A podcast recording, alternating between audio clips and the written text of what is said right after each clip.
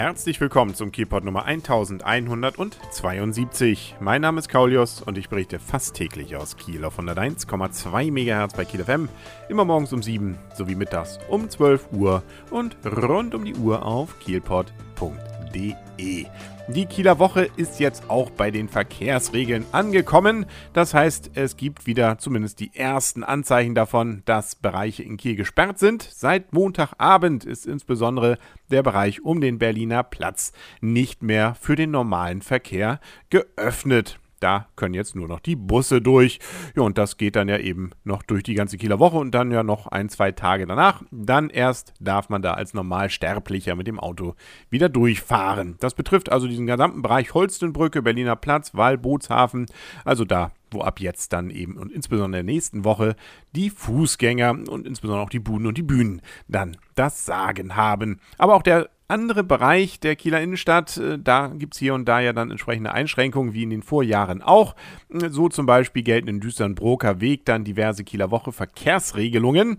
Die Straße wird nämlich im ersten Abschnitt zwischen Schlossgarten und Revenlohwiese zur Einbahnstraße Richtung Norden. Ja, das kennt ja der Kieler dann auch schon. Und abends wird dann der Abschnitt für den Individualverkehr sogar ganz gesperrt.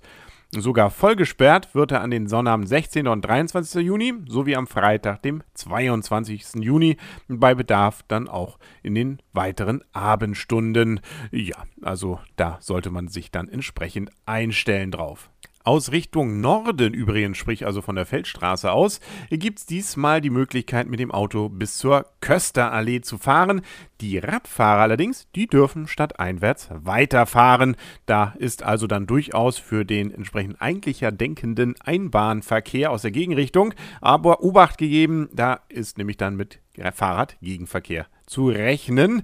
Ähm, auf der Höhe des Kieler Yachtclubs, da ist ja dieses Jahr wieder die Audi Sailing Arena. Da sollte man allerdings auch als Fahrradfahrer besonders Acht geben. Da ist es nämlich besonders eng und da muss man dann sogar auf den Fußweg abweichen und ausweichen. Gegebenenfalls muss man dann eben einfach absteigen und ein paar Meter schieben.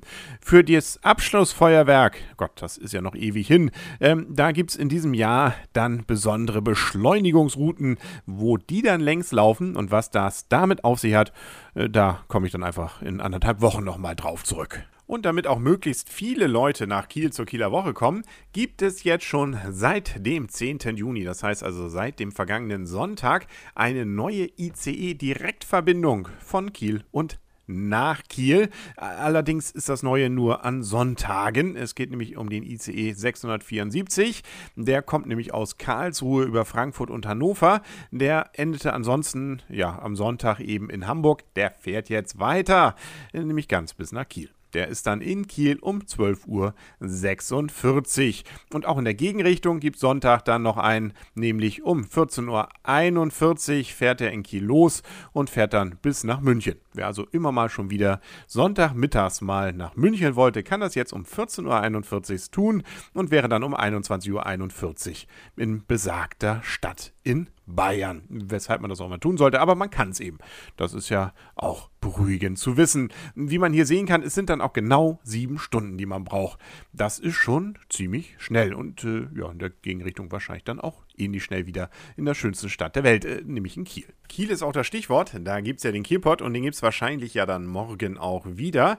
Dann unter anderem könnte ich mir vorstellen, mit dem Ergebnis, wie es denn jetzt in Kiel gekommen ist, ob wir jetzt einen neuen Ministerpräsidenten haben oder nicht. Herr Thorsten Albig, unser Ex-Oberbürgermeister, muss man ja sagen, steht ja zur Wahl. Das wird an diesem Dienstag entschieden und man geht eigentlich davon aus, dass es nicht so eine Situation geben wird wie vor einigen Jahren, ja mit Heide Simones, mit dem Heidemörder.